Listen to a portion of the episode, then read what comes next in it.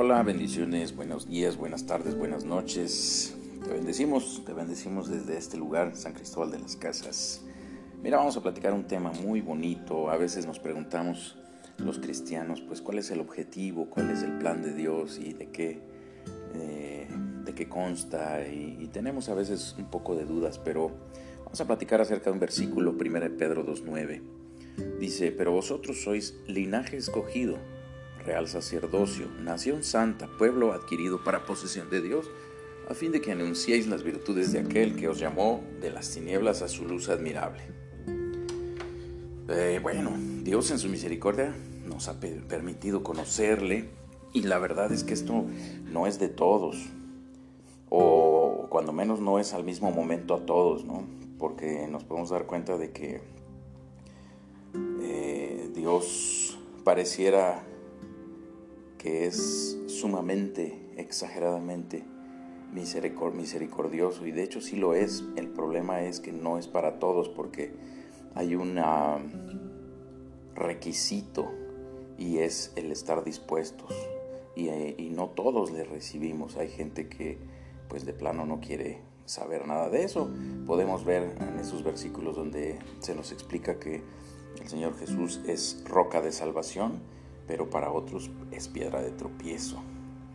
Y por supuesto que es piedra de tropiezo, pues porque no, no quieren enterarse de las buenas noticias del Evangelio y lo rechazan y por supuesto tropezarán a lo largo de su vida en algún momento. Pero para aquellos que le hemos recibido, para aquellos que le amamos, pues nos permite conocerle y llegar a ser hijos de Dios y si hijos, pues también herederos. Y bien, cuando Él nos hace entender por medio de su palabra lo que es verdadero, nos revela su propósito para nosotros, nos liberta, nos sana, nos alegra. Eh, eso podemos también verlo en, en el versículo de Lucas 4, 18, cuando el Señor comienza su ministerio, cuando, eh, cuando Él lee el rollo por ahí en la sinagoga y busca el libro de Isaías y dice ese versículo, el Espíritu de Dios o el Espíritu del Señor está sobre mí porque me ha ungido para anunciar el Evangelio a los pobres, me ha enviado para, para proclamar libertad a los cautivos y la recuperación de la vista a los ciegos, para poner en libertad a los oprimidos y para proclamar el año favorable del Señor. Bueno, aquí en este versículo nosotros podemos ver, y yo creo que todos, todos en algún momento hemos estado con alguna de estas categorías el Evangelio a los pobres. Ah, cuando buscamos el original de, esta palabra, los pobres, pues eh, no es literalmente lo que nosotros nos imaginamos como escasos de dinero, sino más bien a los que han caído, a los que, a los que doblan sus rodillas, a los que se sienten frustrados, a los que no han podido pararse. Esos son los pobres de los que habla el Señor, a los humildes, y dice, me ha enviado a proclamar libertad a los cautivos.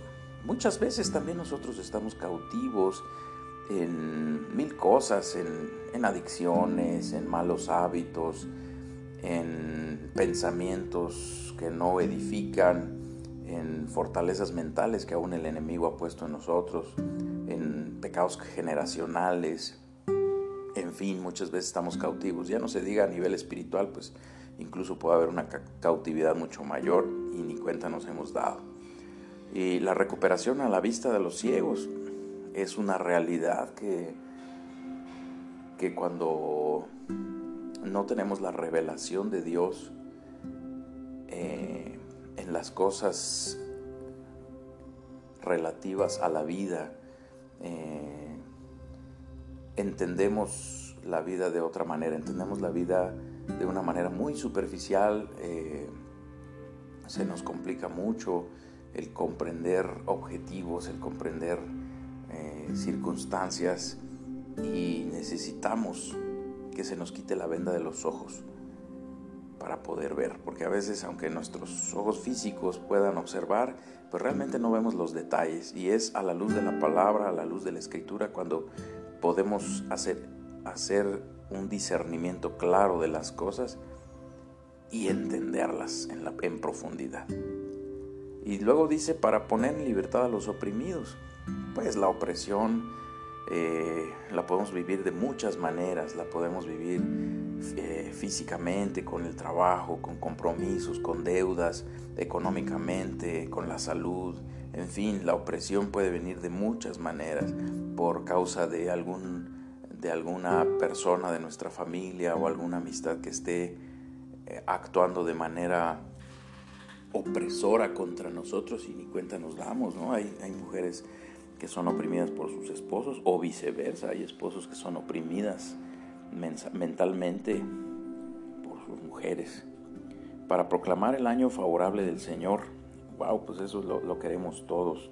Eh, queremos un año bendecido por el Señor y, bueno, de eso se trata, que, el Señor en su Evangelio nos cuenta las buenas noticias, nos va a libertar, nos va a sanar, nos va a llenar de alegría. Y en resultado a ese, a ese proceso de sanidad que viene a lo largo de que empezamos a conocer al Señor, en el propósito de Dios se ven algunos pasos. El primero que es recibir al Señor eh, Jesús eh, en nuestro corazón, en, cederle que Él sea quien pues nos gobierne, quien sea Él quien, quien nos guíe y nos oriente en medio de la vida en cada momento. Ese es el primer paso. Luego pues viene el integrarse a una comunidad eh, cristiana con una sana doctrina y, y comprender algunas cosas para que nuestra fe crezca. Eh, para que lo conozcamos por medio de, discipulado, por medio de, de prédicas, por medio de compartir testimonios con los hermanos. Uno va conociendo al Señor y nuestra fe crece y por tanto pues vamos siendo cada vez más sanos. Llega el punto donde, donde la restauración de nuestra vida pues es bastante, es suficiente eh, en nuestra familia, es suficiente en, en nuestra salud, en nuestra economía y, nos damos cuenta de que fue el Señor por medio de su palabra que nos ha libertado, que nos ha instruido en saber vivir esta vida correctamente. Y entonces viene nuestro agradecimiento. Nosotros en agradecimiento, pues lo único que le podemos dar al Señor es, nuestro corazón, es eh, por, por agradecimiento nosotros le servimos, le servimos y cumplimos con este versículo de 1 de Pedro 2.9. Vosotros sois linaje escogido. Hay que entender que ser linaje escogido, pues es ser hijo del rey. Nos tenemos que comportar como, como hijos del rey, no, no como reyes terrenales, donde los hijos de los reyes muchas veces son pues casi delincuentes, este, carrereando con sus coches en las calles o haciendo eh, como se sienten intocables, pues haciendo cosas que no, no, deben hacer. Al contrario, nosotros somos del linaje del, del rey de reyes y señor y señores y por lo tanto debemos de comportarnos como tales. Real sacerdocio, aquí nos está indicando que nosotros tenemos una labor que hacer y es instruir a otros que vienen después a, a ser sanados. Somos nación santa, apartados para Dios, pueblo adquirido para posesión de Dios. Definitivamente debemos comprender esto. Pero el fin de, que el Señor nos haya comprado con su sangre y que nos haya hecho posesión de Él es para que anunciéis las virtudes de aquel que os llamó de las tinieblas a su luz admirable. Entonces la labor que nosotros hacemos en agradecimiento al Señor es anunciar las virtudes de aquel que nos llamó de las tinieblas a la luz. Porque hay mucha gente necesitada que necesita también conocerle, que necesita también eh, restaurar su vida, quitarse las vendas de los ojos, sanar sus heridas, en fin. Eh, por eso es que nosotros le servimos, no por obligación, pero sí con disciplina y devoción, porque al final entregamos nuestro cuerpo en sacrificio vivo porque antes nuestros miembros servían al pecado, pero pues ahora decidimos servir al Señor. Y es por eso que, nuestro servicio debe ser en agradecimiento, no importando en qué iglesia lo hagas, eh, no importando si es grande, si es pequeña, no importando cosas como, como esas. Lo que sí importa pues es que tu iglesia sea una iglesia de, de Cristo, sea una iglesia donde se predique la sana doctrina y que tú seas como aquellos bereanos que iban a las escrituras a ver si lo que decía su pastor o, sus líderes, sus, sus autoridades espirituales mencionan, verificar que efectivamente sea así, pues pues sabemos, y el Señor no nos ha engañado nunca, sino al contrario nos pone en antecedente que, que hay engañadores, que hay falsos, que hay falsos maestros, falsos apóstoles, falsos profetas, eh, ¿verdad? Falsos evangelistas, eh, pero también hay verdaderos y debemos darnos cuenta quién es una persona verdadera y, es claro, el Señor dice que por sus frutos les conoceréis. Así que eh, reconocemos el señorío del Señor sobre nosotros, pero también reconocemos su respaldo, su unción y los galardones que Él nos va a seguir dando, porque así sucede. Él nos restaura, nosotros en agradecimiento le servimos y Él nos sigue dando y nosotros crecemos en el favor de Dios, Él nos sigue dando su favor.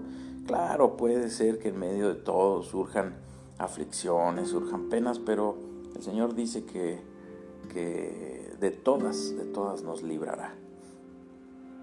Fíjate cómo se vuelve un, un loco amorío entre Dios y nosotros y formamos un, un círculo virtuoso para dar y recibir.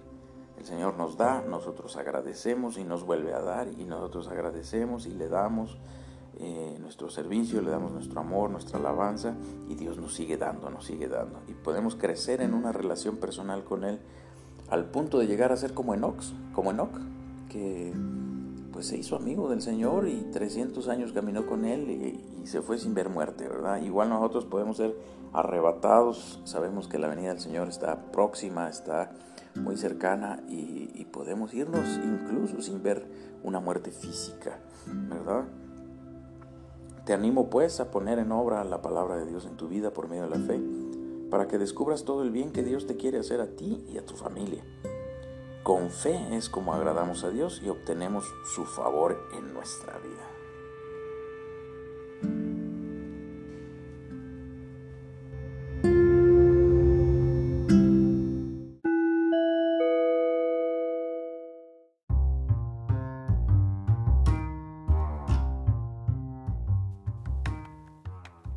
Muchas gracias por haber escuchado este podcast. Esperemos te haya gustado y si tú quieres compartirlo con alguien que pudiera interesarse en él, pues te lo vamos a agradecer mucho. Y te bendecimos en el nombre de Jesús. Tengas un excelente día. Bendiciones.